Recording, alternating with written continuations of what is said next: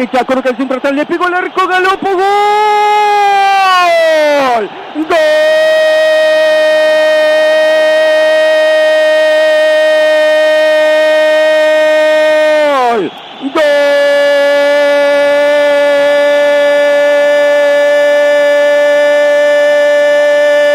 Banfield, de Banfield, de Banfield, de Banfield, de Banfield, de Banfield, de Banfield. 25 minutos del primer tiempo.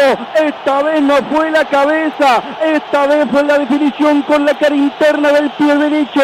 Apareció el rafaelino Juliano Galopo para aprovechar el magnífico desborde de Martín Pallero. El centro hacia atrás perfecto y Galopo para tocarla de primera la pasada y cambiar del palo a Blasquez. Se fue contra el palo derecho a los 25.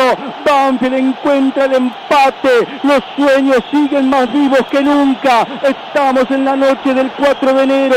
Ya están por las dudas puestos los zapatos, el pastito y el agua. Y disfrazado de Gaspar o de Belchor o de quien quieran. Juliano Galopo aparece con el dromedario o el camello. Elija usted para mantener vivos los sueños de Banfield. 25. El Rafaelino Galopo para que sea. Talleres 1. Banfield 1.